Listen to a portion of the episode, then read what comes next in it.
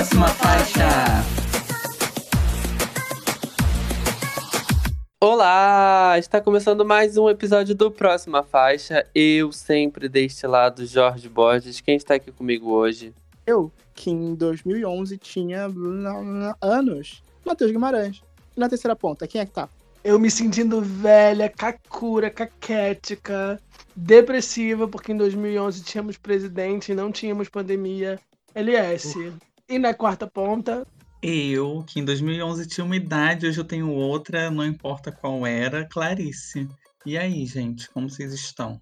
Jorge Borges, por que estamos tão reflexivos com o passado? Porque, gente, é muito difícil viver em 2021 e queríamos voltar para o ano de 2011, onde as coisas eram mais fáceis. Então hoje estamos nostálgicos e vamos falar de álbuns que completam 10 anos em 2021. Não necessariamente 10 anos, tem uma margem aí entre 12 e 9, e 9 anos, né, para frente, para trás, 11 e 9 anos. Coitada, fugi da escola. Mas é isto, gente. Hoje vamos falar desses álbuns, vamos comemorar alguns álbuns, mas, como você sabe, toda semana, para ouvir a gente, vai em todas as plataformas digitais, no iTunes, no Spotify, no Google Podcast, no Deezer, ou em qualquer, no Cashbox, em qualquer outra que você escute a gente. Nos siga, pois é muito importante. Nos siga também nas redes sociais, arroba próxima faixa no Instagram e no Twitter. E onde estamos, Matheus? Nós também estamos no selo LGBT Podcasters, que reúne conteúdo de produtores LGBTs para consumidores LGBTs ou não. E essa semana, quebrando a nossa expectativa e quebrando a regra, bagunçamos, bagunçando a divisão, como diria Carol Conká, vou indicar um aplicativo e não um podcast. Vou indicar o Cast Hood. É um aplicativo que a função dele é aproximar os podcasters dos ouvintes. Então ali você tem a parte de player, que você pode ouvir os podcasts, é, como se fosse o player que você costuma usar. E também tem a parte de interação. Lá você pode deixar um comentário, curtir. Nós, casters, podemos incluir outras informações sobre o episódio. É bem interessante e interativo. E durante esse mês de julho, do mês do orgulho, está com uma playlist do orgulho, com podcasts do selo e de outros produtores. Então recomendamos que você vá lá dar uma olhadinha e baixe o Cast Hood. Não, meus amores, toda vez eu fico chocada porque a gente é muito chique. muito chique, muito moderna. Já tô aqui tentando ma- mandar o e-mail. Castirude! Sei que deve ter sido difícil aí esse e-mail, várias inscrições, mas libera pra nós. Aceita meu e-mail, por favor, que eu quero ouvir a nossa playlist. Valeu, brigadão. Show. É isso, gente. Seguindo com nossas indicações, vou vamos seguir para conhecer esse artista que essa semana a gente vai estar indicando o Thiago Pantaleão, que é um cantor, compositor e dançarino LGBT, aproveitando aí o mês do orgulho. Ele já lançou vários hits, como Tipo Isa, Disque, Love com Você, e recentemente ele lançou uma faixa com a Dani Bond, que é Te Deixo Crazy. Recentemente o cantor assinou com a Mind 8 e já promete ser uma das revelações desse ano. Vocês estão ansiosos? Já são fãs? E aí? Gente, meu crush, eu tô aqui toda. é, Não posso falar a palavra porque o episódio vai se tornar explícito, mas é isso. Ouçam o menino e assinem um OnlyFans deles. Uma delícia. Oh, Deus. Vamos para as notícias antes que isso aqui vire uma pornô. Seguimos.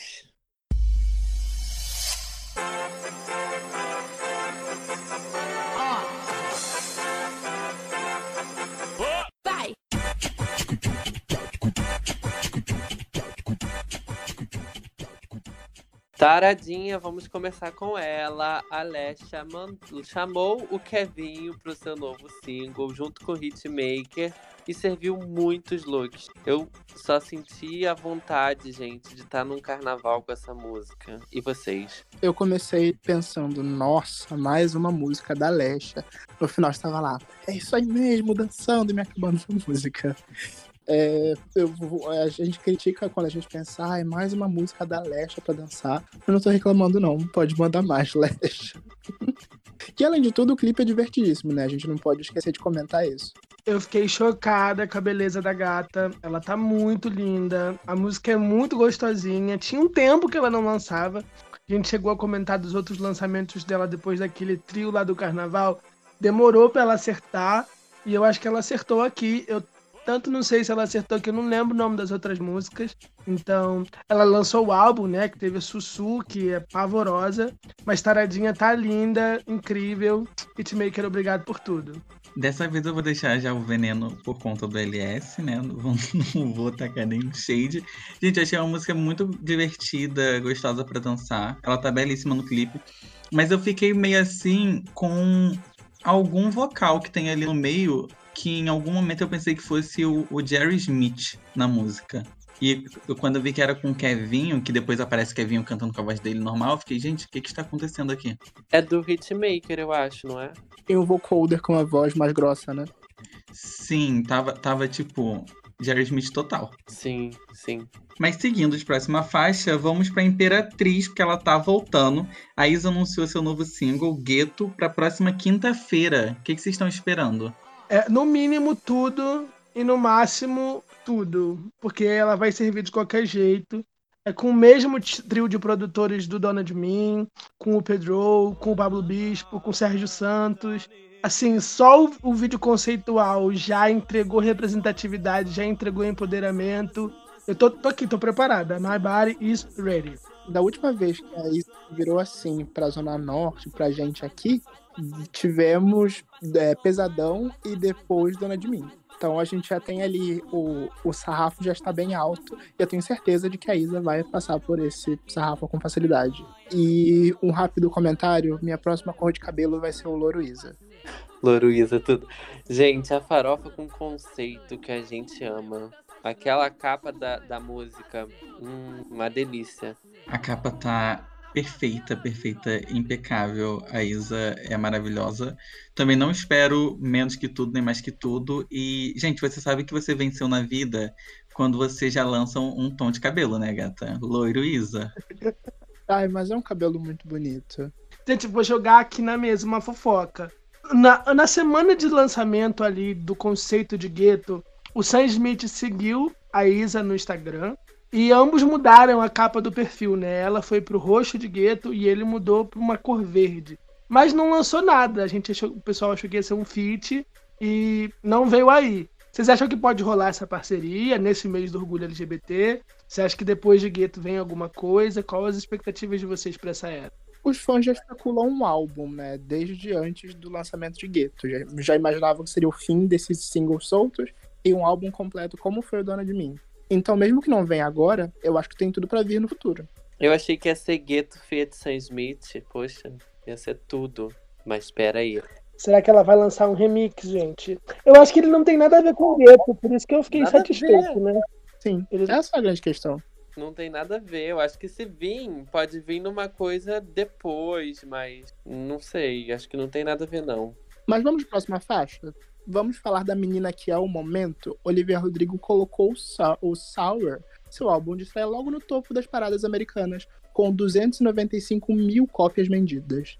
Ela já entrou pro top 5 de maiores estreias de álbuns. Ela colocou três músicas no top 10 da Hot 100. E, falando na Hot 100 e falando em records, os meninos do BTS já deixaram o topo, de, o topo da Hot 100 já derretidinha com sua manteiga, Butter Top. É, essa é a quarta música do BTS a alcançar esse, esse feito. E vocês, meus amigos do charts? Terceira, Não, gente. Teve Live é, On. É a quarta música deles no topo. eles colocaram. Love. Eles é, de, debutaram Dynamite.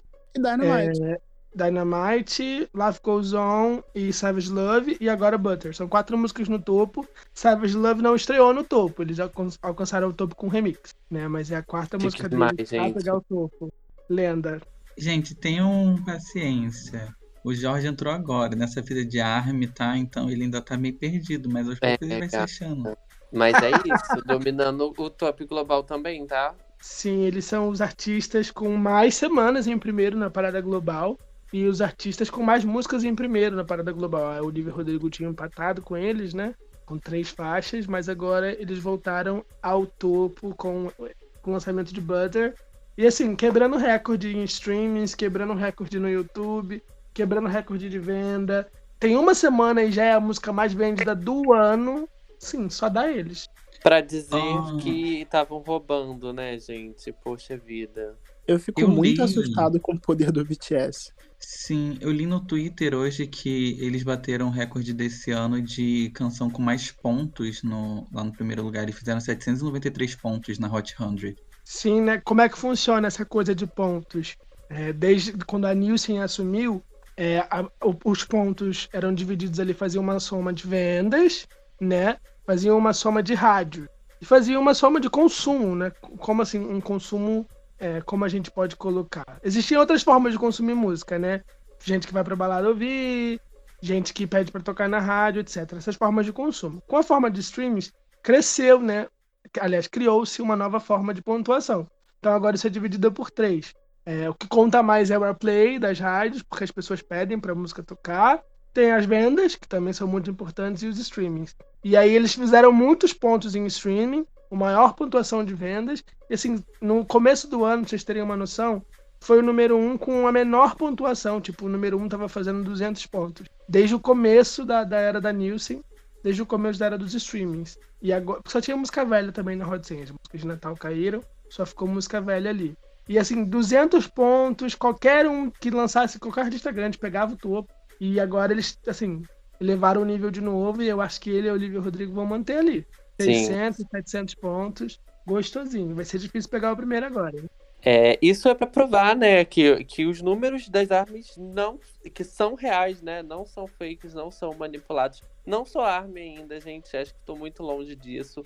Mas quero aproveitar que já que a gente tá falando de BTS e de ARMY, para compartilhar uma campanha que eu achei interessantíssima e muito legal do fandom do BTS, das ARMYs, que junto com a Fiocruz, o fandom, né, acho que é do Brasil, né, em relação ao Brasil mesmo, que está junto da Fiocruz, é, eles se juntaram para arrecadar dinheiros para. É, o nome da campanha é Army Against Hunger.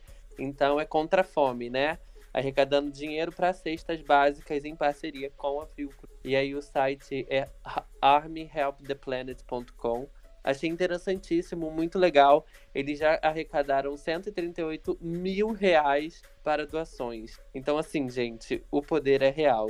Olivia Rodrigo, beijos. Gente, e mais coisas que esse Arm Save the World fizeram durante a, a campanha do Donald Trump em 2016, 2017, não, ano passado, 2020, eles compraram todos os ingressos do comício do Trump para nenhum eleitor ver o que ele tinha para falar para silenciar mesmo o presidente que estava afundando o país. E chegou na hora do comício, eles acharam que ia ser um sucesso, alugaram um estádio e não tinha ninguém. Foi muito lindo. E assim, essa, essa campanha contra a fome, eles fizeram também no, nos Estados Unidos, eles estão fazendo na Índia. Assim, são, é uma galera real, é uma galera jovem, tá muito engajada, é muito bonito de ver. Só uma correçãozinha, eles têm uma. A, a arrecadação está sendo feita na, no site da benfeitoria benfeitoria.com barra armes, armes contra a fome. Tudo, gente, tudo. Mas vamos de próxima faixa. Eu sei que a gente pode ficar aqui deitando pro BTS para sempre, mas quem também lançou música nova são duas injustiçadas que eu amo. A Jojo lançou Creature of Habit e a Vitória Justiça fez seu comeback com Too Fucking Nice. Qual é a favorita de vocês, gente? Eu sou time Jojo, mesmo não sendo a todinha, mas eu sou time Jojo. Esse R&B que ela lançou, Creature of Habits, é uma música tão boa, é tão é, é um sexo meio errado, até pela, pela letra ali, que é um lance é, de você não estar tá apaixonado, mas você quer se manter ali por por estar tá confortável na relação. Mas ainda assim é, uma, é um R&B tão classudo, tão gostoso. Podia ser uma música da Ciara, por uma música da Janet Jackson, mas é uma música da JoJo, arrasando. E a música da Victoria Justice, Justice não é ruim. Ela é, é um pop bacana, mas eu pensei que ela fosse se manter na vibe mais sexy que ela tava adotando ali pro, pro, pro Trust filme que ela lançou no início do ano. Mas fala aí, Jorge. Gente, eu Joe, da Jojo, for Habit, eu, eu gostei. Eu, eu tinha visto que ela tinha postado no Instagram trailer e aí eu achei bem interessante. Aí quando a música saiu, eu ouvi e curti bastante. E é isso, da Vitória eu tenho um pouco ainda, um pouco de pé atrás, né? Não curto muito tanto o trabalho dela ainda não. Então eu não cheguei a ouvir essa música. Uh, eu também fico com a Jojo, eu acho, nesses lançamentos. Achei exatamente isso que o Matheus achou. É, a música é muito, muito, muito classuda. A da Vitória Justice eu não gostei muito, mas eu achei legal a capa. Eu gosto dessa coisa bem cafona, assim, bem trashzona, sabe? E eu achei bem divertida. É, gente, unânime no próxima faixa. Jojo, gente, classuda, vocais, lenda. Eu acho que muito bom ver esse comeback dela, né? Nós comentamos no episódio retrasado sobre os artistas que perderam os direitos de fazer a música, perderam os direitos sobre sua música. Eu acho que ela seria muito grande se a carreira dela tivesse ocorrido normalmente, porque ela tem muito talento. E o clipe é lindo, vocais lindos, tudo maravilhoso. Vitória Justiça, eu não sei se essa coisa da, da, do amor próprio, mas não de, um, de uma forma positiva que ela faz. Eu acho que desde Gold ela se exalta em vez de cantar sobre outras coisas. E eu sinto essa vibe nela, aí eu não consigo comprar, não sei por qual motivo. Mas posso puxar um assunto sobre uma, uma lenda, já que falamos de Jojo? Pode sim, senhora. Vamos falar da Negrali, que serviu tudo com seu novo single e clipe, Comando. O que, que vocês acharam, gente? É... Primeiro que ela tá belíssima na capa. A Negrali tá sempre linda, sempre serve. 40 e é muito mulher interessante. Sim, sim, ela, ela tá sempre impecável. A mulher é um luxo. E eu acho muito interessante como a música dela meio que, apesar de se adaptar a- a- ao mercado atual, às coisas atuais, ainda tem muito a essência da Negrali, ainda tem muito aquela coisa que faz a gente lembrar da Negrali e a música tá incrível. Incrível, incrível. Eu amei. Eu amei que ela incluiu muitos elementos de afrobeat nessa música. Eu queria muito que o nosso pop assumisse mais elementos de, de, de afrobeat. Eu acho um- uma forma muito legal de você produzir música pop, música dançante. E tem tudo a ver com a gente, tem tudo a ver com o Brasil. Gente, lindo. Essa música maravilhosa. O clipe tá belíssimo, com uma fotografia muito linda. Tem umas cenas que ela tá dançando, acho que é num campo. Nossa, tá belíssimo. Eu gostei muito da música também. Eu acho que seria muito legal é, uma parceria dela com a Isa, trazendo tudo isso que você falou agora. Acho que ia ser um poder muito bonito. E duas, é, duas fases, digamos assim, né? Tipo, mais antiga, né? Do Negrali no pop e da Isa atualmente, sei lá. Ela fez tudo, gente. O que eu acabei de falar que eu não gosto da Vitória Justiça, essa coisa de se auto-exaltar, a Negra ali faz e faz bem, porque eu acho que ela carrega uma outra coisa, né? Então, trazer esse em- empoderamento de que eu quem mando, é o meu comando, são quatro décadas, eu tenho história pra contar, é muito, muito foda. É, rainha do rap nacional, na minha opinião, sem nem competição pra ela, fez muito pelo rap feminino e tá aí até hoje. Espero que as pessoas deem atenção pra ela, que merece. Foi um é um trabalho muito bonito, muito bem feito. Inclusive, se você quiser ouvir mais sobre a Negra nós temos um episódio maravilhoso com a DJ Ayla falando sobre as mulheres no rap nacional e no rap como um todo. Lendas. Vamos de próxima faixa? Vamos sim, gente. É premiação. Na última semana foi ao ar o iHeartRadio, com performances de The Weeknd e Ariana Grande, Favourite Tears perfeita, o Bruno Mars e o Anderson Paak entregando tudo em mais uma performance de Leave the Door Open. Doja Cat fez um medley para se despedir da Era Say Soul, teve tributo ao John Lennon, é, e muitos prêmios. The Weeknd sendo reconhecido é, The Weeknd sendo reconhecido mais uma vez pro desespero do Grammy. Vocês assistiram, acompanharam os tweets. Não teve exibição aqui no Brasil, né? Mas as performances foram upadas. O que, que vocês acharam? Eu tava assim, gente, essa premiaçãozinha, não tô dando nada. Tanta coisa pra fazer. Vou perder meu tempo vendo uma premiação inteira. Tanta coisa. Mas quando eu fui ver as apresentações, os prêmios, depois eu morro de tanto, a minha língua me arrependi tanto de não ter visto ao vivo. Todas as apresentações foram muito boas e deram muita sensação de que, do que a gente vai ver no, nas próximas apresentações, nas próximas premiações grandes, entre aspas, nas próximas premiações de nome, já contando com o público nos Estados Unidos. É, Sim. dou destaque pro menino Usher, que misturou o que estava acontecendo no palco com uma apresentação pré-gravada, com playback, com ao vivo, e com muita dança, com 30 mil bailarinos, e foi incrível. É, a apresentação, a homenagem ao Elton John, que também foi bem interessante. Achei interessante botarem a, a Her para abrir, abrir a homenagem, porque ela engoliu todo mundo. Mas ainda assim a Demi Lovato conseguiu ter seu espaço ali cantando I'm Still Standing, eu acho. E vestida de Elton John, foi muito divertido. E outro momento que eu preciso destacar, desculpa, Jorge, eu já vou terminar esse discurso gigante, é a apresentação de Leave the Door Open. E o Anderson Paak e o Bruno Mars botam um povo para cantar e é muito louco você ver pessoas juntas cantando junto depois dessa pandemia louca. Ah, e a Doja Cat cantando com os ETzinhos peitudos. Ai, meu Deus, foi muito bom. Chega, Jorge, vai lá. Não, eu acho que essa premiação finalmente conseguiu ter uma visibilidade, né? Ou até mesmo ser reconhecida, porque esse ano realmente foi muito boa. Matheus levantou vários pontos muito interessantes. A maioria de performances, sim, mas que aconteceram na premiação. E é uma premiação que já acontece há um tempo, né? A Hot Radio lá é bem conhecida, tem festival e tal. Mas a premiação em si não é tão, entre aspas, levada a sério, né? Ela acontece o quê? Finalzinho da tarde, ali, no dia de semana. Acho que foi numa terça, quarta-feira que aconteceu.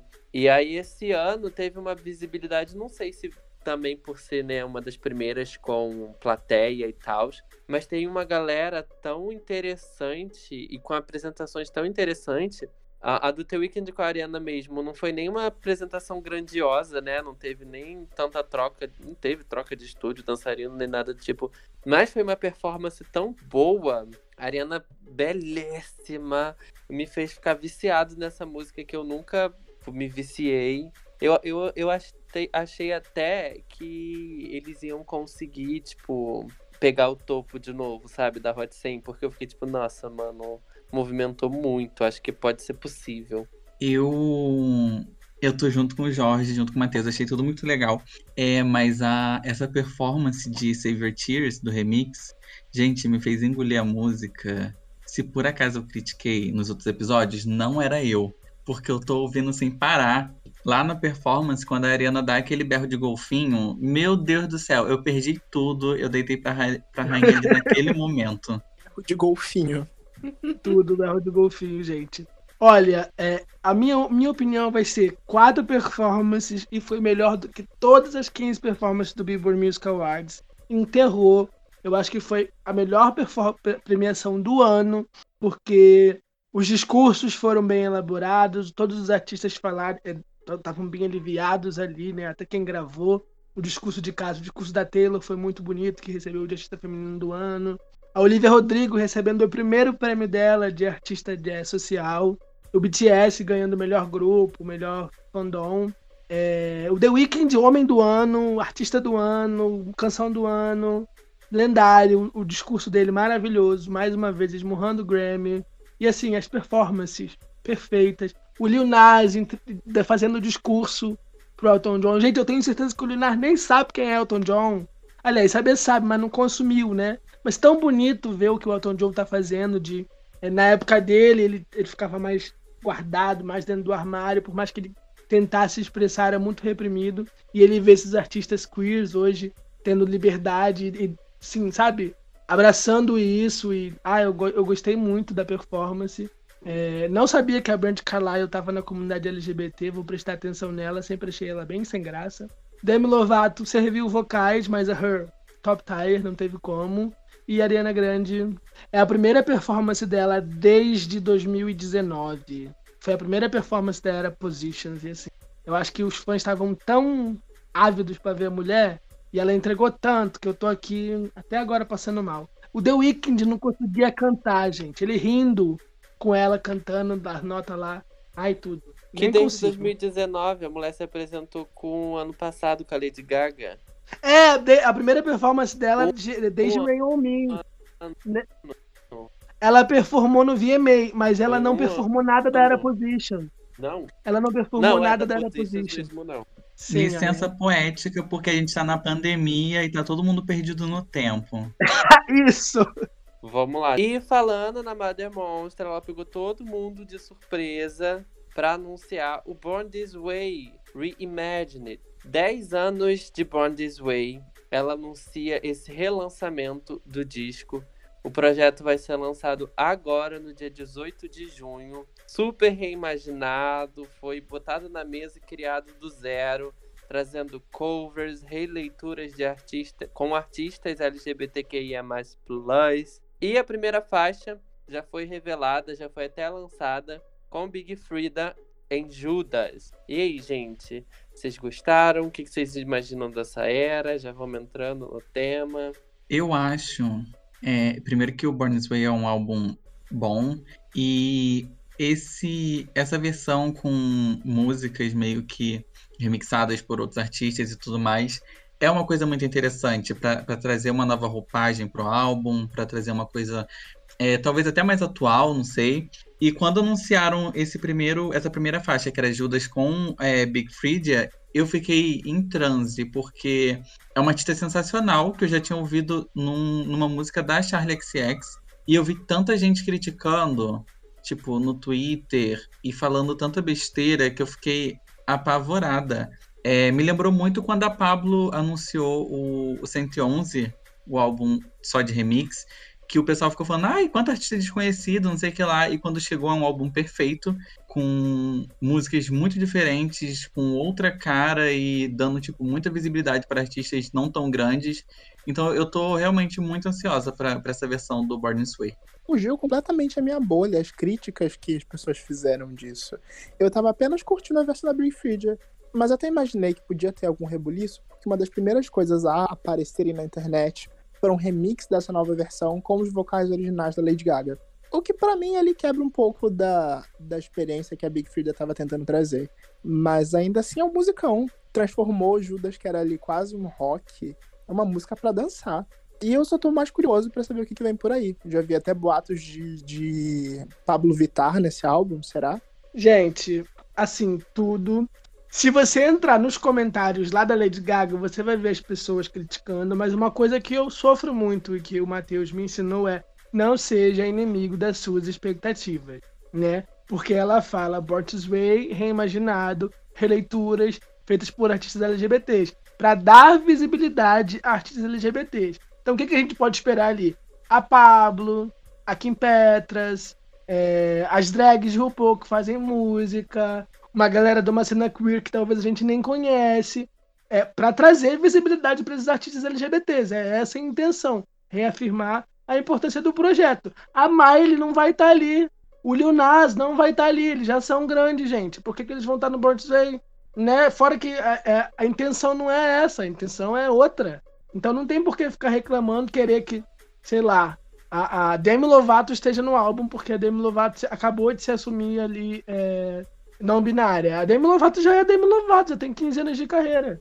É, indo para Judas, eu achei é tudo que eu esperava do álbum. A garota serviu tudo, né? Eu, eu transformou a música num rap, numa dança, lançou um verso dela, tudo para mim. Quero muito ver a Pablo, né? Tinham é, rumores dela no Cromática, mas faz muito sentido para mim ela aqui no Broadway. E assim, Hair, traga vocais, traga vocais para mim. É isso, gente. Eu adorei também a versão, essa nova versão de Judas. Uh, e aí eu fiquei até tipo, ah, nossa, ela não vai participar da música, então. Aí eu fiquei tipo, ah, entendi. E super entendi, eu acho que vai, vai ser uma experiência super legal, ainda mais para pra proposta, né, de novos artistas, artistas LGBTs no mês, né, do orgulho e coisa do tipo. Eu gostei muito da versão, super dançante. Espero muito, muito, muito que a Pablo esteja. Acho que vai ser ela indo longe demais mais uma vez. E é isto, tá pertinho do lançamento. Gente, antes de entrar no, no, tema principal, de fato, eu posso só tacar um veneninho aqui e uma opinião que eu acho que não seja tão popular. Hum. Eu acho que Judas nem é uma música tão boa assim. E o trabalho que a Big Freedia fez ali deixou a música muito mais tragável. Beijo e benção. Vamos com essa polêmica pro tema principal? Vamos pro tema Vamos. principal.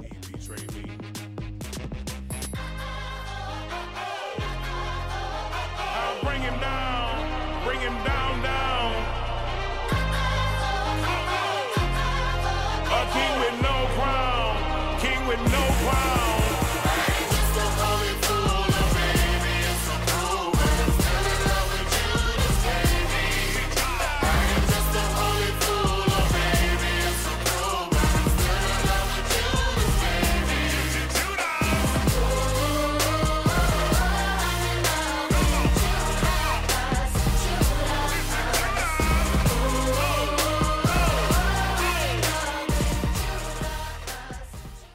O ano era 2011, Dilma Rousseff tomava posse e tínhamos uma presidenta.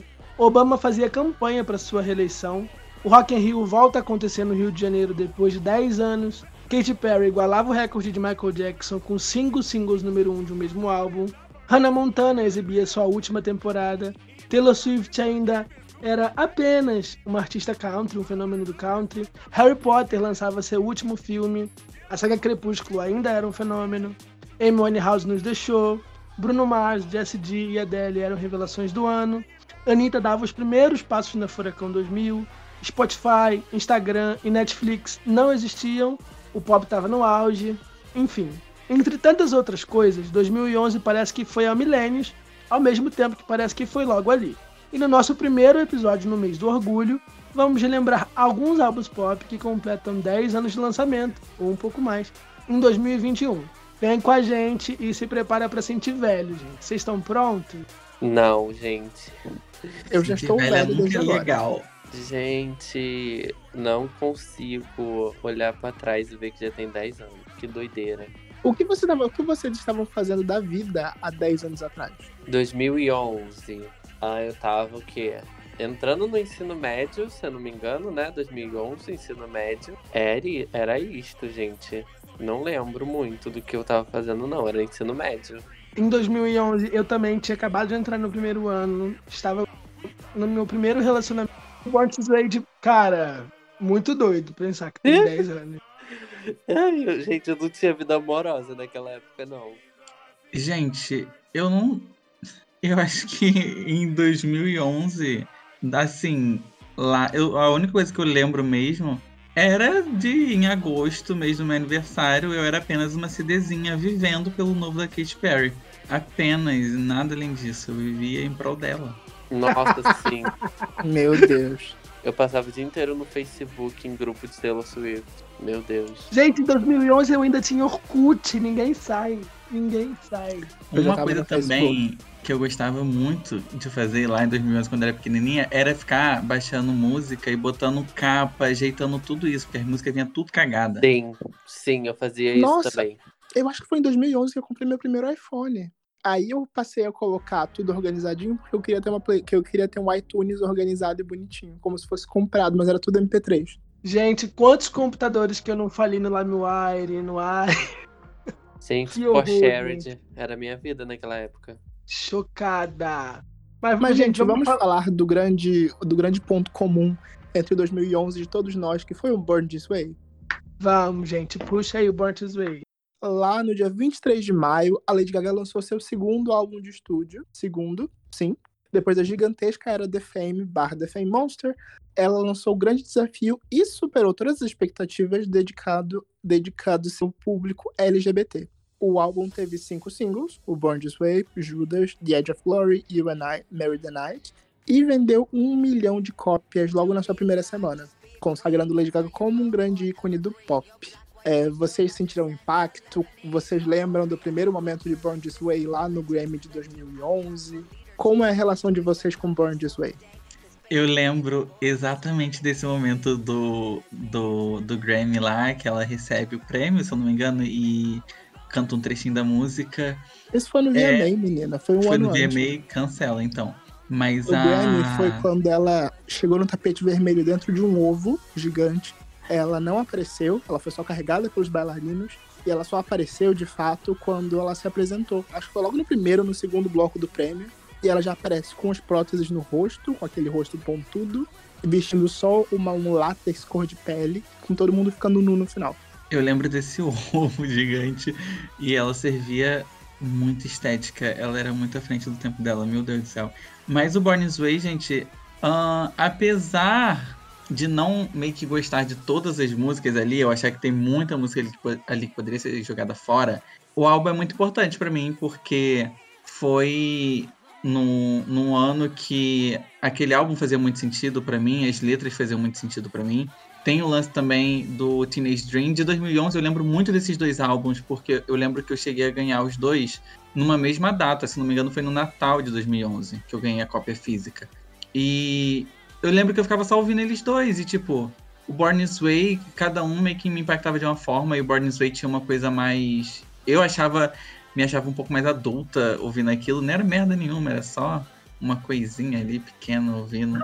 Mas é um álbum muito, muito importante para mim. Muito importante mesmo. Desde é, as letras das músicas, a estética da Lady Gaga durante essa era é uma coisa que marca muito. E até mesmo o, o vídeo de, de Born This Way, porque é um vídeo muito icônico, tem aquela história maravilhosa. É um dos poucos videozinhos com história que eu gosto. Gente, é, como eu falei, né? Eu era muito, eu era muito Little Monster naquela época, né? Eu comprei o álbum pra minha namorada na época, mas assim, com ódio no coração que eu dei pra ela. Mentira, Belos, tá ouvindo. Um beijo, te dei de coração. É, não, mas eu ouvia, eu tinha todo o álbum no meu telefone, no meu computador, eu passava o dia ouvindo. É, a, a, foi ali, né, com 15, 16 anos que eu comecei a questionar a minha sexualidade, ter curiosidade, né, que a gente começa, acredito, menos comigo. E conversou muito comigo, né, principalmente Hair, já adiantando qual é a minha faixa favorita do projeto. Hair é, falava muito comigo, eu só queria ser diferente, eu só queria ser legal. Eu pintava meu cabelo de várias cores, foi verde, foi azul, foi roxo. E eu achava que a Lady Gaga era o auge do pop eu tava completamente apaixonado. No final da era Born This Way, eu já tava, assim, outra pessoa. Sim, eu gostava muito dessa, da, da estética dela, né, de, de relação principalmente com Judas, né, de de igreja, de religião e coisas desse tipo também, né? Porque eu lembro que na época eu tinha um pouco antes eu tinha voltado para a igreja e aí depois eu falei tipo, ah, quer saber? Vai para casa do cacete e não vou mais ir pra igreja coisa nenhuma. E aí eu ficava tipo, ah, isso, sabe? Tipo, debocha mesmo. E eu ficava super assim. Ai, gente, que surto. Super assim, então eu gostava muito dessa estética que ela já trazia, porque desde Alejandro, né? Desde o início, gente. Mas eu gosto muito de Hair também, eu escutava bastante. E Born This Way, gente. Born This Way, a música passava o dia inteiro. Eu acompanhava muito. Nessa época, eu fui acompanhar álbum mais pro, pra, tipo, pra início de 2012, né? Nessa época, 2010, 2011, eu não ouvia os álbuns todos, eu não conhecia também tudo direito. Então eu ouvia mais o que chegava em mim, tipo, de TV e, sei lá, no Twitter, sabe? Então eu comecei a consumir o álbum inteiro, tipo, um ano depois, sabe? Eu também nunca tive essa cultura de consumir álbum, mas eu acho que a Lady Gaga e a Katy Perry ali em 2011, tirando a minha fave, elas me fizeram consumir o projeto inteiro, sim, porque elas sim. entregaram tudo durante muito tempo e eu tive que ouvir o álbum todo. Sim, eu comecei eh, a consumir álbuns completos também com, com a Katy Perry, com Teenage Dreams, que eu já adiantando que eu ouvia direto. E com a Adele também depois, que aí foi quando ela bombou assim, aí eu ouvi o álbum dela direto de uma vez só, e aí continuei também ao, ouvindo. A gente, vocês estavam começando a consumir álbum, eu já estava bem ansioso pelo álbum e movido totalmente pelas promessas da Lady Gaga o que que não tinha tido ali a promessa do álbum do milênio, o álbum da geração. Foi o álbum da geração, na verdade. O álbum do milênio era o art pop. E tudo, todo o ambiente que ela criou em volta desse lançamento era uma coisa tão grandiosa, tão absurda que eu, eu tava completamente guiado pelo trem do hype. E ainda assim gostei de muita coisa que aconteceu. Não gosto, de, não gosto de tudo no álbum. Sou do time Clarice, tem coisa ali que dava para cortar. Mas no fundo eu acho que tudo tem uma razão, tudo tem uma função de estar tá ali no disco. E eu sinto até desconfortável para criticar alguma coisa nesse álbum, porque eu vejo o quanto ele é importante para a identidade de muita gente. Nessa época tiveram muitos pontos ali que ajudaram a construir a identidade da nossa geração. O Born This Way, até mesmo a Katy Perry com outro lado de, de, de aceitação e representatividade com, com Teenage Dream. O Glee, que estava bem no auge ali por volta de 2011, 2012. E outros pontinhos da época. Eu gosto muito das fanfics da era Born This Way, gente. Ela falando nossa, mas como é que você fez essa maquiagem? Não, não é maquiagem. Meus ossos ficam assim quando eu estou inspirado. E ela acreditava no, que ela montava para era e os fãs ficavam doidos. É, todas as fanfics de que ela criou, né? Que ela ia fazer acontecer no clipe de Judas, que ela tinha encontrado uma sereia pro clipe de Wendai, e era tanta mentira que a mulher contava conceito. O Joe Calderone, gente, como que ela virou. Ela foi homem no palco do VMA. E ela falou que a Lady Gaga nem existia, que a Lady Gaga tinha dado um pé na bunda dele. Nossa, que saudade. Ela entregou tudo. Ela criou a fanfic completa do Joe Calderone. Meses antes ela apareceu de homem na, na Vogue Homem Japão. Aí primeiro são parecem umas fotinhas isoladas do Joe Calderone. Aí até havia a confirmação do clipe de Vendai. Foi uma fanfic perfeita. E ainda falando dessa premiação do VMA, ele teve uma cerejinha no bolo, porque foi o auge da, da, estética estranha, dessa estética monstro da Lady Gaga. Naquele ano, todas as cantoras foram com looks mais conceituais, foram com esse look meio passarela, uma coisa não usual no dia a dia, e todo mundo tava imaginando, meu Deus, o que, que a Gaga vai usar? Se a Lady Gaga entrou de dentro de um ovo no Grammy, o que, que ela vai fazer no VMA? E todo mundo vai super e ela vai de homem. E ela manteve o personagem até o final do, da premiação. Se vocês lembrarem, esse foi o ano que a Beyoncé disse que estava grávida da Blue Ivy dentro do VMA. E ela tava Sim, de, a Lady Gaga tava vestida de homem, tomando um uísque agarrada no Jay-Z falando: parabéns, cara. eu acho que foi o VMA mais icônico que eu tenho lembrança. Gente, que delícia você trabalhar detalhe por detalhe em uma era. Eu acho isso genial. O pisão em cromática. É. Mas olha, não são só, não são só flores que tem nessa era. Não podemos esquecer de The Edge of Glory, o clipe de The Edge of Glory. Eu nunca vi uma faixa que tá no top 3 da Hot 100 lançar um clipe e na semana seguinte a faixa cair cinco posições.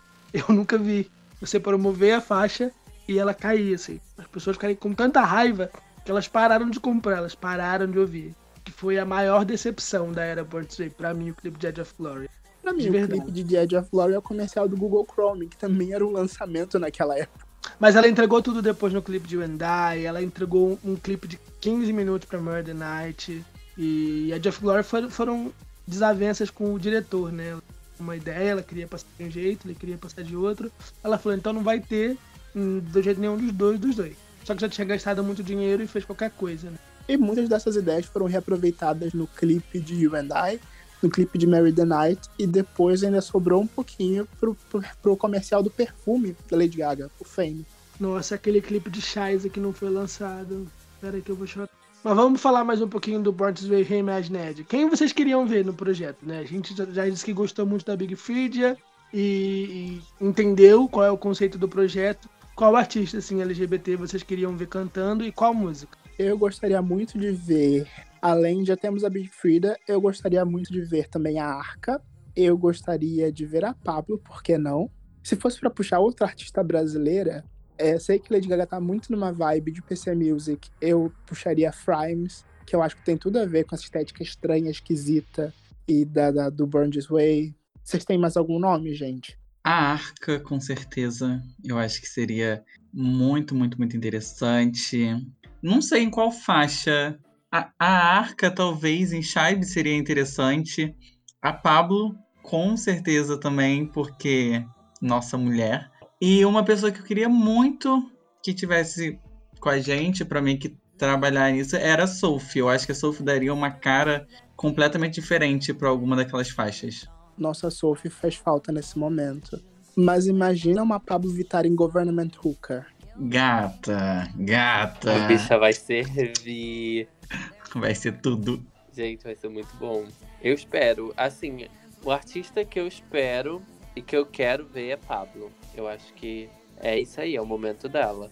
Ah, mais, uma, mais um artista pra gente não ficar só entre trans e, e gays, e gays de peruca. Eu queria muito ver a Alma, trazendo uma representatividade lésbica e um som mais metálico, mais eletrônico aí para esse projeto. Ai, gente, ó, eu vou ser Alice. Eu sei que não vai acontecer. Mas eu queria muito ver o Lil Nas em Black Jesus I'm Fashion. Eu acho que ele ia dar outro significado pra música, ia dar outro peso pra música. Ia ser tudo. E eu queria muito ver a Miley cantando a versão country de Bort's Way. Ela adora fazer um cover. Então... A gente acabou de falar na outra parte que minha arte tá grande. Vou é. sonhar com isso. Ele até mesmo que falou sair. isso. Sim, sim. Eu tô sendo Alice, eu tô falando que eu queria. Mas quem eu espero ver? A Glória Groove.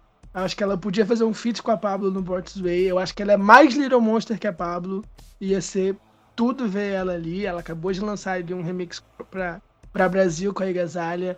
Então eu acho que ela ia combinar muito com o Bort's Way. Ela é muito, muito Little Monster. Eu acho que ia ser. Ela ia zerar a vida. se ela entra nesse projeto. É, o, o Troy Sivan ou Oli do Years and Years, eu acho que eles também são muito inspirados pela Lady Gaga, são ali alternativos que já tem um públicozinho e ia ser muito legal de ver.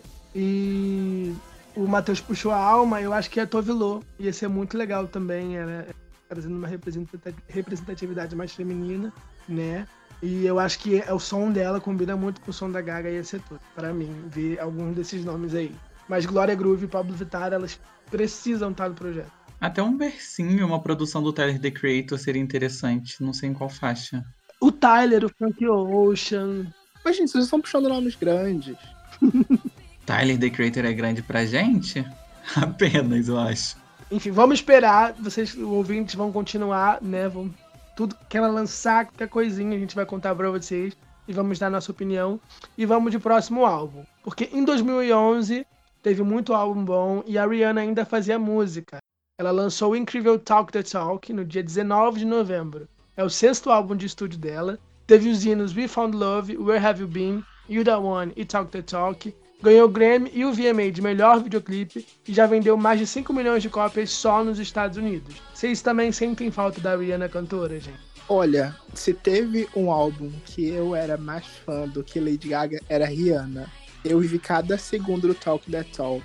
Foi bem a transição do Loud, que vinha, era mais farofa de todas as farofas da Rihanna, pro momento até que ela pôde voltar mais pro R&B, voltar mais pro hip hop. Eu amei cada segundo. Inclusive, acho que esse álbum não é tão lembrado quanto ele deveria. As pessoas ficam muito em We Found Love e Where Have You Been, são as duas produções do Calvin Harris, que também era uma novidade em 2011, gente. A gente é da época que Calvin Harris era uma novidade. É... E tem muita coisa bacana no disco. Tem You The One, que foi single e ninguém lembra. Tem Cockiness, uma música muito safada e muito divertida que a Rihanna chegou a apresentar no, no VMA do ano seguinte. Ah, eu podia ficar aqui horas listando músicas desse disco. Tem Birthday Cake, que apesar de ser curtinha, é impecável. Os fãs e perturbaram tanto que ela lançou a versão completa. Comba ali com Cockney de forma impecável. Tem versão completa de Birthday Cake só com ela?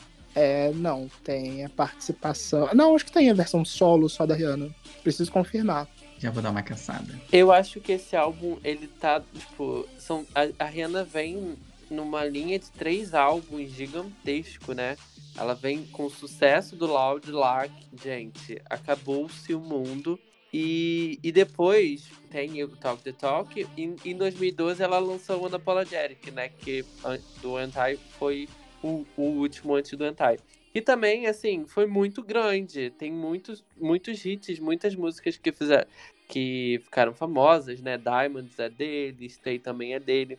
E o Talk the Talk, eu sinto que ele ficou no meio dessa transição, sabe? Porque quando ela lançou o Talk the Talk, ela ainda estava lançando músicas do, do Loud. Até uns meses antes ela ainda estava divulgando o, o Loud. Então, assim, ficou. Pra mim, fica um pouco nessa transição. E aí, quando eu falo desses singles, You Found Love, Where Have You Been, é como se eles fossem do Unapologetic, sabe?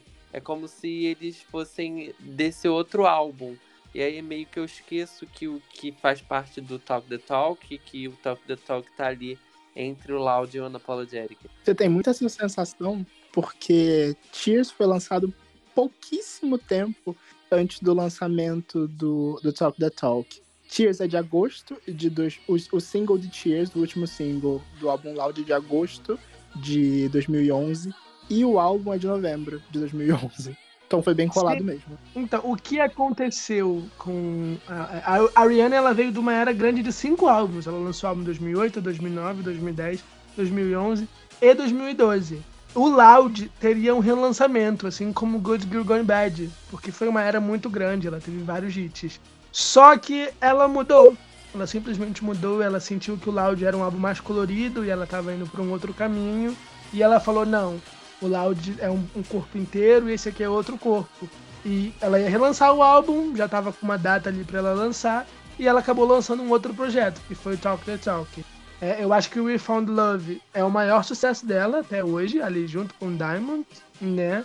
E eu acho que é bem diferente do Unapologetic, eu acho que ele tem uma... É, apesar de ser muito farofento os singles, o álbum tem uma das melhores baladas da, da Rihanna, né? E eu, eu senti bastante, né? Eu acho que em 2011 eu tava consumindo muita música, eu não consigo me confundir.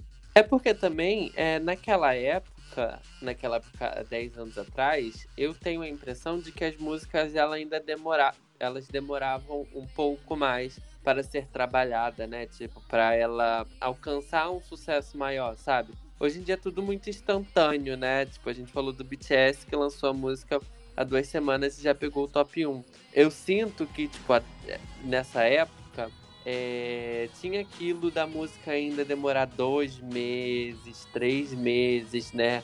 Trabalhando em cima da música, porque tinha muito disso, né? Antigamente. Trabalhar bastante a música por um longo período. E ela trabalhava músicas muito rápidos, em períodos muito curtos. E aí, quando estava fazendo, começando a explodir demais, ela já tinha lançado outra e essa outra já estava começando a fazer sucesso também. Só que essa já era de um outro álbum, entendeu? Eu tenho essa sensação. Eu acho que foi um período de muito sucesso e por isso a gente acaba meio que confundindo. Assim, o, as músicas do, do Loud a gente nunca vai achar que são que são do Talk the Talk ou do Unapologetic, porque a vibe é completamente diferente. Mas o Talk the Talk e o Unapologetic, eles são bem parecidos, assim, na minha opinião. Embora eu goste mais dos singles do Talk the Talk e do Unapologetic como álbum em geral. Eu, eu gosto muito da era farofenta da Rihanna, gente. Rihanna, volta. Por favor, Rihanna, volta. Qual é a música favorita de vocês do Talk the Talk? E vocês têm alguma lembrança com a Rihanna especificamente? Olha, minha música favorita, eu fico muito dividido entre You The One. Eu amo o clipe de You The One e as pessoas nem lembram que essa música tem clipe. Eu acho que a Rihanna tá lindíssima, aquela peruca loira é linda, eu queria uma para mim. E se fosse destacar uma música, eu fico entre a faixa título, Talk the Talk, também é incrível, e Cockiness. É uma música muito safada, muito legal de, de, de ver a Rihanna cantando ao vivo. E ela foi apresentada pouquíssimas vezes. Ah, e também foi nessa época o Rock in Rio da Rihanna, meu Deus. Eu, eu acho que, assim, música mesmo... Eu acho que a minha preferida é Cockneys desse álbum, porque é deliciosa de ouvir e, e meu Deus, te leva para um outro mundo. Mas eu também fico, junto com o Matheus, eu tenho um carinho muito especial por Rio da One. Porque, gente, a música é deliciosa, o clipe é lindo, aquele clipe cheio de referências à, à Laranja Mecânica, a Rihanna tá perfeita. É, é, um, é completamente diferente do que a gente estava vendo dela, da, da outra era. Então, assim, de single vou ficar com You The One e de música Make Solta, eu acho que Cockneys não foi single, né? Single oficial. Então eu fico de música solta com Cockneys. Ah, eu gosto muito da música título também. Eu só ia comentar que o clipe de The One é meio que oposto do da Era Loud, porque se no, no Loud tudo era colorido, tudo era grande, no Talk da Talk é o contrário, tudo, tudo preto e branco, mais minimalista. Mais escuro, né? Sim. E tudo dirigido pela Melina Mascassutas, que era tipo a grande parceira da Rihanna nessa época. Que fez We Found Love, que fez é, Girl, é, Only Girl, só clipão. Ai, gente, ela tava super chique nessa época. Tava altíssima. Quando é que vai vir o especial da Rihanna, gente? Quando ela lançar um álbum. São oito álbuns, a gente que. São nove álbuns, né, que a gente tá esperando. A gente que lute pra fazer o especial dela, mas vem aí. Então é melhor fazer o, o especial antes dela lançar mais um, gente. Já começar a fazer o especial, gente. Bora correr com isso. Especial Saudades da Rihanna, gente. Mas também quem lançou o álbum em 2011 foi a Beyoncé. Ela lançou o quarto álbum de estúdio, o Four, no dia 24 de junho. Né, o álbum teve os singles Wonder World Girls, Best Thing I Never Had, que inspirou a Pablo no clipe de Ama Safra Chora, Countdown, que ela tá lindíssima grávida, Party com, com Anderson Paak, do, do Silk Sonic, e a Grammy Winner. J. Cole. Vamos conferir quem tá em Party, gente a Grammy Winner Love on Top e o hino I Was Here, que ela fez em parceria com a ONU na versão deluxe do álbum. Estreou no topo da Billboard 200 com 310 mil cópias vendidas e foi nessa era que a Beyoncé se tornou mamãe, gente. Pergunta, o For foi um álbum injustiçado? Vocês lembram que na época o For era o flop da Beyoncé? Inclusive na época tinham fortíssimos boatos de que o, se o For fosse mal nas vendas e na divulgação, a Beyoncé voltaria para mais um disco com as Destiny's Child. Vocês lembram disso? Não. Gente, chocado. Eu lembro que o For era tido como um álbum flop. Sim. É uma coisa que eu nunca entendi, porque, assim, eu não sei se todas essas músicas que, que foram singles e tudo mais fizeram sucesso lá fora mesmo, mas eu lembro que no Brasil, uma pá foi Smash Hit. Sim. No TVZ era clipe o dia inteiro, O tipo, dia Beyoncé atrás de. Beyoncé. E eu nunca entendi esse lance do flop. E para além dos singles, o álbum é muito bom, tem músicas muito boas. Mas eu só lembro desse lance do flop, eu não lembro da, do boato de voltar com Destiny Child. Eu acredito que muito disso tenha vindo da expectativa pro álbum. A Beyoncé construiu toda uma, uma, uma série de teasers e entrevistas, na época que a Beyoncé ainda dava entrevista, falando sobre como ela tinha se inspirado nas músicas que ela ouvia, no som que ela gostava de Motown, de R&B, de soul, para construir o For, que era um álbum bem pessoal e tudo mais.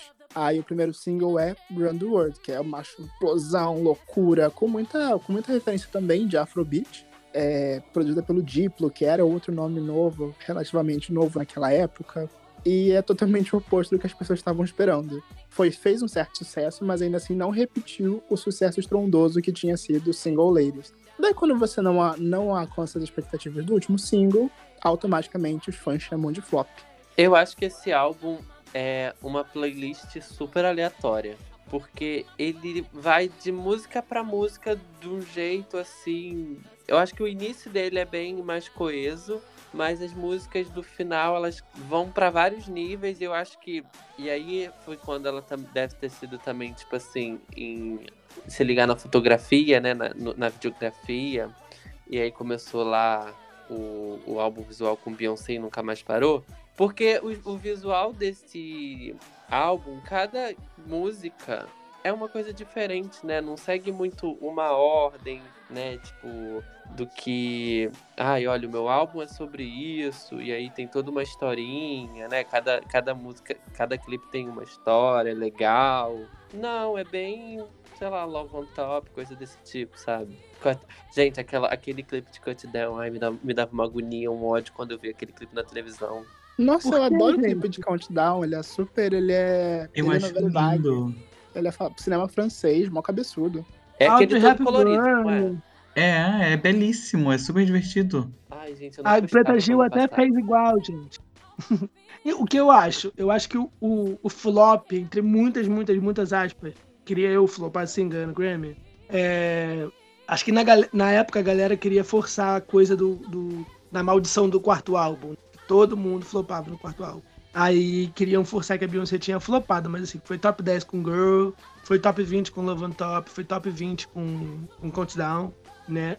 Ganhou Grammy, teve aquela performance icônica no Billboard Musical Awards, que, assim, criou a tela verde pra gente nos award shows. Acho que a Era 4, perfeito. E durou um tempão, né? Começou em 2011 e ela foi revelar que tava grávida lá no final do ano. Pra... Eu acho que foi uma era grande, porque tem, te- te- assim, pelo menos aqui, pelo que eu fui impactado, né? Eu não sei se lá fora realmente as pessoas foram impactadas como nós fomos impactados aqui. Mas eu fui muito impactado com todos os singles de- dessa era. Com Love on Top, Party, Cut Down, End of Time, eu amava muito End of Time. Até o One Plus One, que, sei lá, eu acho que não, não foi tão interessante assim, né? Tipo, não bombou tanto. Mas até One, One Plus One. E os- as, os- as músicas foram muito bem. Eu, eu acho que as músicas foram muito trabalhadas, sabe? Teve- tiveram muitos é, clipes, né? Essa era teve muito clipe. Quase o álbum inteiro é, é de single. Calma, Jorge, não foram tantos. Na verdade, teve sete singles, só que nem todos têm clipe. Mas já que puxamos o assunto, eu quero saber, vocês têm um single, uma música ou um clipe favorito nessa era? Nossa, te- teve clipe pra, pra One Plus One, Best We Never Have, Party, Love on Top, Cut Down, End of Time, I Was Here e Run the World Girls. Tiveram sete, oito clipes, oito singles. Eu gosto, eu- na época eu gostava muito de One Plus One e End of Time. Eu não escuto mais, mas na época eu gostava muito dessas duas. Na época eu já não ouvia tanto. Eu gostava muito de One Plus One e Best Thing I Never Had. Clipe de Countdown com certeza é o melhor. Mas eu ainda gosto muito também da, da música, do clipe e de tudo em- relacionado a Party. Eu acho que é uma música sensacional. É, É, uma delicinha mesmo. E só pra, pra completar pro LS, Party tem duas versões. Uma com André 3000, do Outcast, e outra com J. Cole, que era o lançamento. O J. Cole era o lançamento do Jay-Z na época. Meu Deus, a gente tá muito velho. O clipe era com ele que passava no, na, no Multishow, não era? Acho que era. Isso. E a versão do álbum tem o André 3000. É, eu ia trazer essa correção e dizer que a minha música favorita é Love on Top. Eu acho que aquela performance no VMA que ela joga o microfone no chão e mostra a barriga foi extremamente icônica. Ela ofuscou todo mundo, que assim, tava todo mundo querendo aparecer no Grammy, daquele, no VMA daquele ano, é como a gente comentou, né? E a Beyoncé foi lá, ela fez uma performance simples, com alguns bailarinos, muitos vocais, a voz dela tava perfeita. Eu acho que ela nunca esteve tão linda quanto ela estava grávida. E assim, quebrou o VMA, foi, nossa, tudo. Love on Top tem um lugar, um, um lugarzinho guardado no meu coração. E a Blue Eve já tá enorme, gente. Meu Deus. Não, a Blue Ivy vai fazer 10 anos. Mas um álbum que a gente também não pode esquecer é o 21, da Adele. A Adele tomou o mundo de assalto logo com seu segundo álbum de estúdio. Ele foi lançado logo em janeirinho, em 19 de janeiro de 2011, e o projeto já tem os singles. Só, só digo os nomes, gente. Rolling in the Deep, Someone Like You, Set Fire to the Rain. Não precisa nem dizer mais. Ele vendeu mais de 30 milhões de cópias nos Estados Unidos e levou 7 Grammys e tá fazendo stream, tá fazendo sucesso até hoje. Vocês foram impactados ou só, ou só se assustaram com os números da Adele quando ela apareceu?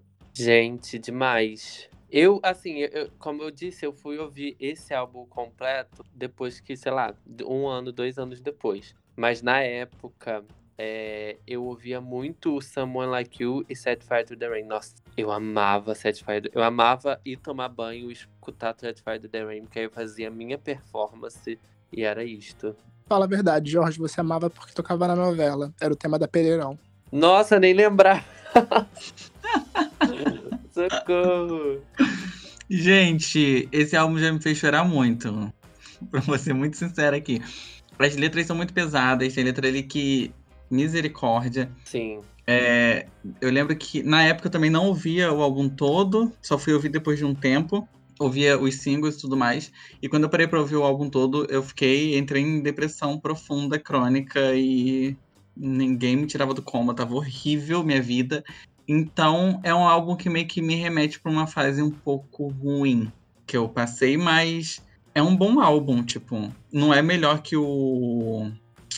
Oh meu Deus. Não, o 25 é o pior. 18. O 19? 19, isso o 19. Não é melhor que o 19, o 19 eu acho que ainda é meu preferido dela, mas é um, um, bom álbum e as letras são perfeitas. Ah, eu gosto, eu prefiro esse, eu prefiro o 21.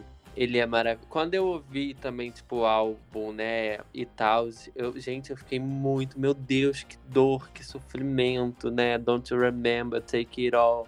Eu fiquei, meu Deus. Mas é um álbum muito bom. Eu gosto, eu tinha muito Satisfied to the Rain, porque eu lembro que quando que ela lançou o DVD? Acho que foi um tempo depois, né? E tinha versão ao vivo e ela dava aquele berro na versão ao vivo, belíssimo. É isto, eu fiquei viciado. Ai, gente, já não gostava de música dramática desde essa época. Eu acho que ali em 2011 eu só sentia raiva da Adele porque ela roubou toda a cena musical no momento. Ela fez o sucesso de é, de Rolling in the Deep, fez basicamente todas as cantoras pop lançarem suas baladas. A Britney Spears lançou Criminal, a Lady Gaga deu um foco maior para You and I. Todo mundo resolveu lançar sua balada romântica na época. Eu estava muito de saco cheio da Adele. Acho que o que eu mais gostava desse álbum naquela época eram os memes que faziam com a capa e o número 21. Aí botavam o rosto da Gretchen, botavam a Gretchen, 21 casamento. Jonas do Big Brother, 21 reticências. Mas hoje em dia eu consigo ver mais beleza nele, passando hate de adolescente. E eu adoro o Rumor Has It. Acho que é a minha música favorita da Adele. É, eu tinha 15 anos, 16 anos na época. Não entendi o hype. Eu tava despirocando com a Lady Gaga e curtindo música pop e falsificando a identidade pra ir pro balada. Tava em outro mood. Eu achei tudo muito chato. Até no VMA, que ela, sei lá, Lady Gaga cantando pra caramba, a Katy Perry inventando moda, a Rihanna inventando moda. E a menina chegava lá, sentava num banquinho, soltava a voz. É, não entendi. Aí eu fiz 21 anos e entendi. Né? Não tinha desilusões amorosas naquela época.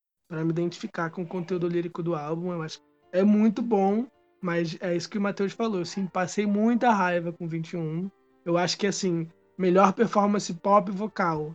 Meu amor, você nem canta música pop. Como é que você tira o Grammy de Wendai? Como é que você tira o Grammy de Firework? Como é que tu faz isso? Sabe? Eu acho que se a, a Katy Perry não tem um Grammy até hoje, a culpa é da Adele. Mas Sim. não vou render essa polêmica e vou chamar logo o próximo álbum, que é pra gente ir pra uma farofa bem gostosa, yoke, muitíssimo bem temperada, com muito. com muito RB, com muito. RB não, perdão. Com muito dubstep, que é o Femme Fatal da Britney Spears. Ela salvou o pop quando ninguém nem tentou. Ela lançou no dia 25 de março o seu sétimo álbum de estúdio, logo estourando com Hold It Against Me, seguido com Till the World Dance, I Wanna Go e Criminal, e estreando no topo da Billboard 200 com 276 cópias vendidas. Vocês foram impactados pelo trem, da, pelo trem da Britney ou vocês estavam andando nos trilhos das novas cantoras pop? Gente, eu amava I Wanna Go. Ai, adorava aquela parte que ela falava fuck you, fuck you, fuck you. Gente, eu amava Miracle. Eu amava muito essa música na, na época. Ah, Eu fui mais impactado na época com os singles também. E aí depois de um tempo é, eu ouvi o álbum também todo e tal. Mas It Against Me, nossa, não sei, gente, foi muito boa. Ela merecia tudo com esse álbum. Ela trouxe tudo nesse álbum. É um dos, tipo, daquele ano também, entra no, no A-list, né? Eu senti muito esse álbum, gente, porque assim, eu sempre gostei muito da Britney. E quando saiu Hold It Against Me, com aquele vídeo, o vídeo é perfeito, o vídeo é muito legal. Eu fiquei, meu Deus, a mulher veio aí. E assim, a maioria do- dos singles, eu acho assim, não é que eu não goste, mas eu acho que as outras músicas que não foram singles são melhores. Mas foi uma era muito divertida de acompanhar. A Britney tava ali fazendo muito sucesso. Tem um remix maravilhoso de Till the World Ends com a Kesha e com a Nicki. Teve o remix da, de S&M com a, com a Britney. A Britney tava performando nos lugares, então foi uma era perfeita. Pra quem gosta dela, foi um pratão. Eu não tenho do que reclamar no quesito servir música pop, mas eu me sinto muito culpado quando eu olho em retrospecto hoje, vendo com mais informações. A gente sabe que a Britney estava num momento muito tenso mentalmente durante os trabalhos do, do, do Femme Fatale. Tem muitas fotos dela chorando sozinha, dela realmente mal durante esse trabalho. Mas quando a gente bota no prato as músicas, ali é impagável. Till the World Ends é, tá, tá no meu top 10 talvez no meu top 5 de melhores músicas da Britney na carreira. Inclusive usaram dublê no clipe de Till the World Ends e no clipe de Hold Against Me, né? Desacelerar o vídeo e assistir ele, você vê que tem momentos de coreografia onde a Brit- Britney tá de costa, que estão usando um dublê, porque a Britney fez uma vez só e aí gravaram pegar de outros ângulos porque ela não tava num lugar legal, né? Mas tava fazendo porque tinha que fazer. Ela é, coreou o comeback dela, né? Ela lançou o Womanizer ali em 2009, lançou o Circus, lançou Tree, mas parecia que ela tinha mais o que provar, né? Ela queria provar que ela tava bem, então ela tava fazendo tudo direitinho, é, procurando cumprir os contratos e tal, não ter problemas, né? Ela tinha, sempre teve muito medo, até hoje ela tem muito medo de perder os filhos, proibirem ela de ver os é, Esse mês vai ter a primeira presença dela na audiência, onde ela vai falar sobre o caso do Britney. Então estamos muito atentos aqui para ver. É, eu acho que Princesa do Pop, é- é- eu, eu gosto muito, eu lembro muito da época que os fãs da Britney ficavam brigando com os fãs da Lady Gaga, né? Que Hold It, Hold It Against Me competiu com Bortis Way pelo primeiro. As duas pegaram o primeiro depois. Né? E assim, muita saudade daquela época. Muito triste pensar né, no, no que acontece nos bastidores. Mas foi uma era que ela fez tudo e eu queria muito, muito ver. Assim, ela 10 anos depois entregando tudo de novo. Ia ser maravilhoso. Sim, eu acho que, que a gente fica com o pé atrás em relação à saúde mental da Britney desde o blackout mesmo, né? É, é complicado, é delicado esse assunto. Mas eu acho que ainda assim é, conseguiu entregar material muito legal, músicas muito legais. E eu esqueci o que eu ia falar, mas é isso, Matheus, pode falar. Agora, para encerrar o ano de 2010, não podemos esquecer da, da outra ponta do clássico. Desse, é difícil elencar, elencar a quantidade de clássicos que aconteceram nesse ano, mas o, o hitmaker, o Inário, o número um usado, Teenage Dream da Katy Perry. Ok, ok, ele não foi lançado em 2011, a gente sabe, mas a gente não pode falar de 2011 sem esquecer da Katy Perry. O Teenage Dream foi uma das melhores eras do pop. Ela dominou o ano em 2011, mesmo que o álbum não tenha sido lançado nele. Foram oito músicas no top 10 da, da Billboard Hot 100, sendo seis delas número um, e marcou uma geração de fãs de música pop. Clarice, abre seu coração. Qual é o seu, envolvimento nesse momento ali em 2011? Você estava brigando por chat? Você estava brigando com fãs? Você tinha cabelo de, de algodão doce? Ai, gente. Olha, esse álbum, eu não consigo nem meio que. Assim, me foge a palavra real quando é pra falar dele, porque foi um álbum que me marcou muito. É, tanto meio que por gostar muito da Kate, por sempre gostar, e ela lançar um álbum muito bom e tudo mais, quanto algumas letras ali me pegam, me pegaram muito e eu não brigava por chart na época porque eu não entendia como funcionava. Eu só ficava meio que vendo as músicas que iam pro primeiro lugar, entendia que isso mostrava que era sucesso e tudo mais, mas eu não entendia direito, tipo, eu não tinha embasamento nenhum para brigar, porque se eu tivesse eu estaria brigando, com certeza, eu adoro brigar, mas esse álbum, gente, eu assim, é perfeito, é perfeito. Os singles são perfeitos, a estética é perfeita. O vídeo de Teenage Dream, aquela coisa vivendo o Teenage Dream é muito legal. Quando saiu California Girls também, o, o sutiã de, de chantilly, é tudo muito lindo. Eu lembro do clipe de Firework também, que apareciam os, os menininhos lá se beijando, e eu fiquei, gente, como assim tô podendo falar sobre isso já? E, é, enfim, é um álbum perfeito. Eu acho que a Kate serviu tudo.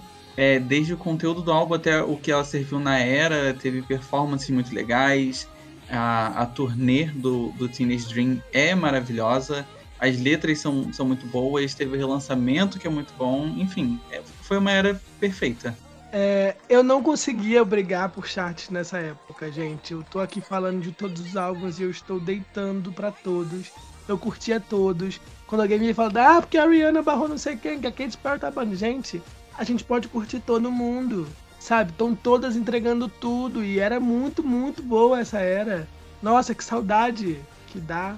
Não, não brigava por chart. Eu curtia muito a Katy Perry, curtia muito a Lady Gaga já que já tinha essa rivalidade, né, que ficou pior em 2013 com Roar versus Applause, mas eu consegui curtir as duas, apoiava as duas, achava que não tinha nada a ver a briga, que na, na minha opinião, na verdade, a gente não vê essa rivalidade masculina acontecendo, né? Isso vem muito de uma questão de das pessoas acharem que as mulheres não podem ocupar, né? Várias mulheres não podem fazer sucesso, né? A gente não pode ter várias mulheres e aí a gente coloca uma competindo contra a outra, porque só uma, só duas podem fazer sucesso. E eu não, eu sempre curti muitas divas pop e eu ficava, não, é maravilhosa a Lady Gaga, a Katy Perry, a Miley, a Britney, a Rihanna, a Beyoncé, sem rivalidade, acompanhava todas. E acho que a rivalidade da Lady Gaga e da Katy Perry foi muito, assim, que a gente perdeu de tão fit entre os dois nomes pop da década de 10, porque os fãs se odiavam, né? E não tinha nada a ver, dava para curtir as duas, eram trabalhos incríveis. Ai, gente, ela foi apenas enorme, enorme. Ela tem várias, assim, a cultura pop foi construída ali com a Katy Perry, com várias coisinhas, Teenage Dreams, California Girls, um, Last Friday Night, aquele filme, ela abraçou a Rebecca Black de um jeito quando todo mundo tava criticando a criança. Um, muito linda, é uma era muito, muito linda. Eu lembro que eu acompanhava os singles. Eu fui entrar mais assim dentro da era do Teenage Dreams, né? E aí a começar a consumir esses álbuns inteiros com o relançamento, que não foi nem em 2011, foi no início de 2012. Que aí ela lançou Part of Me e tal. E aí 2012 também, início ali meus primeiros passos de relações amorosas. Então é quando né, você começa a se identificar nas letras que coisas do tipo. Então eu comecei a consumir mais o conteúdo da Katy Perry ali, quando ela lança, começa a lançar The One That Got Away e Part of Me. E aí é quando quando eu entro de vez, assim, oi gente, eu sou gay, oi, charts, que aí eu começo a descobrir as coisas também. Mas essa era é impecável, Eu amo, amo, amo é, a musiquinha do Beija-Flor, Humming Orbit. Quando eu ouvi pela primeira vez, eu fiquei tipo, meu Deus, que música linda! E é isso, né, gente? Não sei para quem eu estou vivendo. Pra Katy Perry, obviamente. Quem não estava, né? Já nos encaminhando pro fim desse episódio, eu tenho que me encaminhar pro fim do episódio porque esse episódio tá gigante, mas eu não preciso, não posso deixar de citar alguns nomes. Então eu vou citando nomes e vocês comentam brevemente, tá bem? Mas é brevemente, hein? Tentarei. Ok. Foi em 2011 que a gente que tivemos dois estouros de Exact, que ainda nem tinham esse nome na época. A Demi Lovato estava no seu primeiro comeback com Unbroken e a Selena Gomez, ainda com The Sim, estava lançando When the Sun Goes Down, que foi um dos primeiros, uma das primeiras eras dela a quebrar o, o mundinho Disney. Ai, gente, When the Sun Goes Down. Gente, é um dos melhores discos, assim, da Selena Gomez, é When the Sun Goes Down. Eu adoro, eu particularmente amo e tenho um carinho muito grande por When the Sun Goes Down em algumas músicas desse álbum. O Broken, acho que a gente já chegou a comentar aqui, né, no episódio da Demi. Pode ir lá ouvir, galera, pode ir lá. Voltam algumas casas aí e escutem. Outro momento icônico de 2011 foi Jessie J, que estava ali estourando com You Are e sua peruquinha Chanel. Ai, gente, ela prometeu tanto e não cumpriu. Mas o álbum é muito bom. Ah, e a gente falou, né, dos problemas que a bicha enfrentou. Mas eu gosto. ta- Gente, esse episódio tá me dando uma, nota- uma nostalgia do caramba. Porque eu quase não escuto mais essas músicas hoje em dia. E aí eu tô lembrando das músicas, eu tô tipo, meu Deus, aquele sentimento antigo mesmo. Segura mais essa, Jorge. Também foi em 2011 que a Florence and the Machine ficou mais bruxona do que nunca e lançou o Ceremonials. Gente, Foi quando eu me descobri bruxa, gente. Ali eu já sabia que eu ia sacrificar virgens e ir pro mato fazer capoeira, sei lá. Ainda no conceito, tivemos o Coldplay com Milo Shiloto, o primeiro álbum do Coldplay que a gente não entendeu nada. Mas tem muitos hinos, vai. Tem Princess of China com a Rihanna. tem, é maravilhoso. Sim, sim, essa música vale pelo álbum inteiro. Para os Sim, fãs de mano. rap, a gente teve Take Care do Drake. Foi um dos primeiros momentos do Drake roubando a cena e estourando, junto com a Rihanna. E para mim, especialmente, Watch the Throne, o disco conjunto do Jay-Z e do Kanye West, uma coisa impensável hoje em dia, mas que é redondíssimo. Watch the Throne, gente, esse disco é tudo. Acho que ele não tá nem nas plataformas hoje em dia. Grammy Winner, tá, meu amor? Você quer? Esse álbum é, é, é impecável, gente. É, é tipo. Foi, foi o momento. O momento, o momento real. E a Katy Perry performando é, Watch the Throne no BBC. Assim, incrível. ou Niggas in Paris? A segunda. Tudo. Na era Teenage Dream, ela vem e fazendo um rapzão e assim, os fãs ficaram chocadíssimos. Ela foi muito criticada e muito aclamada ao mesmo tempo. Serviu tudo. Só pra encerrar a lista, a gente tem a Avril Lavigne voltando de novo com mais um comeback, com Goodbye Lullaby. Entregou tudo, fez minha adolescência. Ah, gente, esse álbum eu ficava escutando o dia inteiro, o dia inteiro. Eu lembro que Smile passava na televisão várias vezes, clipe. Sim. É, Wish You Were Here, chorava horrores. Nossa. Gente, o Tumblr, o Tumblr que deitava, era só dava Avril Lavigne o clipe de Wish You Were Here. Aquele clipe dela pra Alice. Gente, sucesso no Tumblr, primeiro lugar. Primeiro. Se vocês acham que a Avril Lavigne flopou, foi número um no Tumblr. A gente, pra mim, We're Here é só do Pink Floyd. Essa época era a época que a galera botava musiquinha no Tumblr. A Wish You Were Here era a primeira. Tu entrava no meu Tumblr e tu começava a tocar. Eu adoro esse álbum. Ai, sim, sim. Ai, gente, saudade Gente, para, para, para de trazer coisa antiga, tá doendo, por favor. Mas também, agora que vocês já estão cheios de nostalgia, podemos dizer que temos um episódio? Temos um belíssimo Temos. episódio. Demais. E se alguém disser pra você que não é perfeito, vai lá ouvir Selena Gomez Rousseff, o melhor hino de todos, as, as músicas de aceitação que lançaram aí em 2010, 2011. A Selena Gomez fez muito mais e falou a língua de todo mundo. Maravilhosa. É isso. Termino com essa indicação. Tá bom, gente, nos vemos na semana que vem. Tchau, Tchau, tchau. Até, tchau. Este podcast faz parte do movimento LGBT Podcasters. Conheça outros podcasts através da hashtag LGBT Podcasters ou do site www.lgbtpodcasters.com.br.